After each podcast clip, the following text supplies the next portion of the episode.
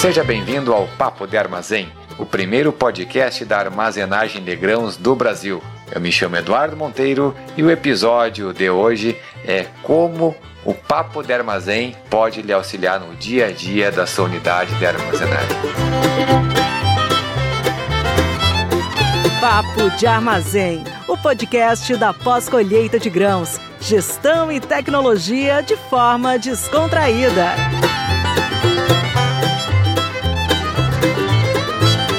Iniciamos hoje o primeiro episódio do podcast Papo de Armazém. É o primeiro da armazenagem de grãos, o pioneiro no nosso segmento, um setor tão importante para a nossa economia, para a nossa região. Aí você de onde se encontra com certeza tem armazém por perto, trabalha no armazém e esse podcast é para vocês. Quem está no dia a dia da armazenagem, seja na gestão, na diretoria, na operação, seja aonde for, é para ti esse podcast. Aqui nós vamos ter muito conhecimento, muita conversa, muito papo de armazém para discutirmos, trocarmos ideias e ter muito conhecimento. Mas antes de falar no papo de armazém, eu me chamo Eduardo Monteiro, sou CEO e fundador da Web Silos, o marketplace da pós-colheita de grãos e também fundador aqui do podcast Papo de Armazém. Eu tenho uma longa trajetória aí no agro, já vim da pecuária de corte, pecuária de leite, tive a oportunidade de iniciar trabalhando em uma cooperativa, trabalhei em iniciativa privada, tive minha empresa em Santa Maria, hoje estou sediado em Soledade, Rio Grande do Sul, também trabalhei aqui numa grande cooperativa de grãos, na Coagrisol, tenho um carinho muito grande pela cooperativa. E hoje eu me orgulho, sempre me orgulhei de poder estar junto com o cooperado, junto com a equipe que trabalha no dia a dia da armazenagem, no dia a dia das cooperativas. Temos vários e vários amigos de cerealistas, de tradings, enfim. É para vocês esse podcast aqui.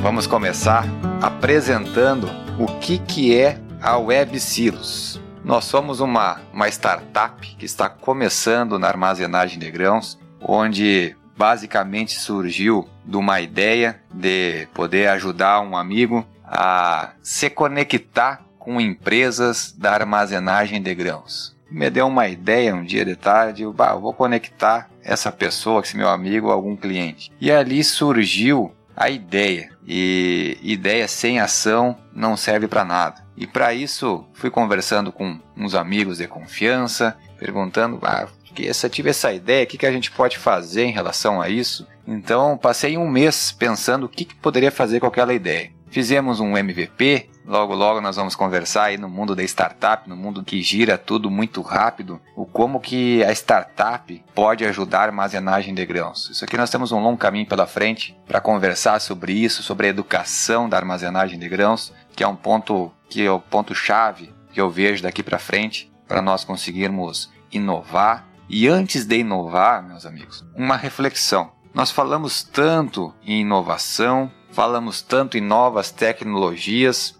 E eu pergunto para o amigo que trabalha no dia a dia da armazenagem, trabalha na gestão, estamos fazendo o básico bem feito? Que muitas vezes nós ficamos imaginando como fazer. Hoje vem a indústria 4.0, né? É, indo para 5.0, mas tem um gargalo muito grande aí, está muito distante ainda da armazenagem de grãos. Né? Nós temos boas empresas e ótimas empresas, né, vindo com novas tecnologias, isso é bom, importante. E também temos que ter ciência que existem muitas empresas no Brasil, muitas cooperativas no Brasil, onde cooperativas que estão iniciando, empresas que estão iniciando na armazenagem ou já estão há algum tempo, porém precisam uh, muito dar uma guinada na questão de infraestrutura, de educação. Na educação que eu digo é conhecer o que trabalha, é saber o que, que, está fazendo no dia a dia, se aquilo realmente está certo. Não entrando no julgamento de certo ou errado, mas quando se trata de armazenagem de grãos, propriamente dito, existem estudos de longa data dos melhores pesquisadores no mundo estão aqui no Brasil também. É isso me orgulho de dizer e tem um, uma gama absurda de professores, de pesquisadores e dessa turma nova que está chegando com muita curiosidade para inovar e para melhorar o dia a dia. Então eu trago essa reflexão para quem está ouvindo aqui a gente. É, como é que está sendo hoje a sua unidade de grãos? Podemos ter várias reflexões, onde, bom, aqui está tudo ótimo, nossa tecnologia está a mil, a gente está trazendo, inovando, já a qualidade de grão não é um gargalo para nós aqui, está tudo 100% certinho, beleza, pode ter tranquilamente, acredito. 100% acho que não, sempre vai ter algum problema na armazenagem de grãos. Ou a cada ano, a cada safra é tudo igual. Gostaria que se nas últimas três safras, independente de onde você está, foi tudo igual, ou pode ser duas safras, não vamos muito longe cada safra é um jeito, cada safra é uma safra. É uma coisa é, magnífica isso que a gente fica imaginando como é que pode ser tão volátil e tanta coisa acontece numa safra, né? Ainda mais quando se trabalha em empresas maiores, onde tem culturas diferentes, é, tanto culturas mentais quanto culturas produtivas, né, digamos assim, de grãos. Então é, é, uma, é uma mágica que tem que ser feita no dia a dia na armazenagem de grãos. Então, os amigos que estão assim, pensando, bom, aqui tá tudo bem, não tem tecnologia, mas tá estragando o produto. Então não tá tudo bem, meu amigo. Não tá tudo bem. Isso eu digo para ti porque o papo de armazém não vai ser um papo de palco, onde tudo tá bem, tudo é uma maravilha, as empresas nenhuma erra e eu não erro. Então aqui é para a gente realmente conversar o que, que, acontece na realidade na armazenagem de grãos, seja na operação, na, na gerência, nas estratégias, enfim. Então isso que eu convido vocês todos a estarem aqui com a gente. Nessa jornada que não vai ser curta, podem ter certeza, nós vamos estar aqui por um longo tempo, uma vez por semana, pode ter certeza que a gente vai estar aqui. Então, para a próxima semana, Vamos iniciar aí nossos trabalhos não falando somente em tecnologia, mas no dia a dia da armazenagem. Como é que está sendo hoje o dia a dia de alguns parceiros nossos aí da armazenagem de grãos pelo país, seja no Rio Grande do Sul, Santa Catarina, Paraná, Mato Grosso, Tocantins, o Matopiba lá, né, que está evoluindo absurdamente. Enfim, todos os cantos aí do Brasil, né? A gente vai estar tá tendo essa possibilidade de estar no seu celular, no seu computador. Então, convido os amigos aí, quem tem, uh, para baixar né, o Spotify, que a gente vai estar tá nessa plataforma, o iTunes, para quem tem o iPhone, e o Google Cast, enfim. Vamos estar nessas plataformas e deixo o convite para vocês para disseminar esse podcast e fortalecer ainda mais o nosso agro, nossa armazenagem de grãos, que com certeza, meus amigos, nós vamos fazer história. Já estamos fazendo. E a história não é, volto a falar, não é empreendedorismo de palco ou uma armazenagem de palco e nós vamos falar o dia a dia que acontece. Nas próximas semanas vamos falar em tecnologia para deixar um pouco mais atiçada essa turma que gosta de tecnologia, sempre linkando o dia a dia da operação, porque a tecnologia não roda sozinha, ela tem que ter quem toque ela, quem comande ela. Mesmo que tenha inteligência artificial, que nós vamos falar mais adiante, alguém vai ter que trabalhar com a inteligência artificial. Como é que foi a pandemia para vocês aí? Eu digo isso no início da pandemia,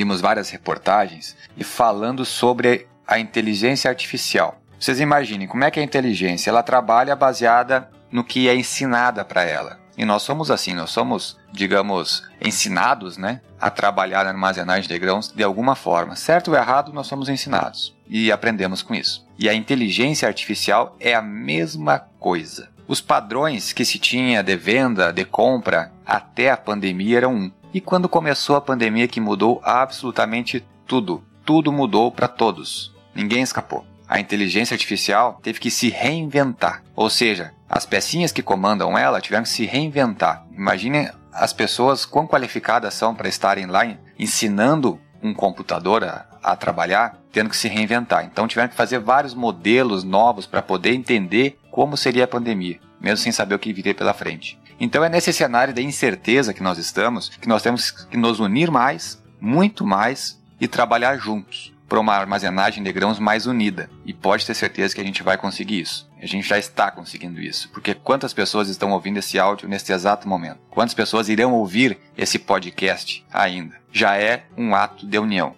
E isso fico muito feliz o Eduardo aqui fica muito feliz com isso, porque é um dos objetivos que nós temos, a união do setor de armazenagem.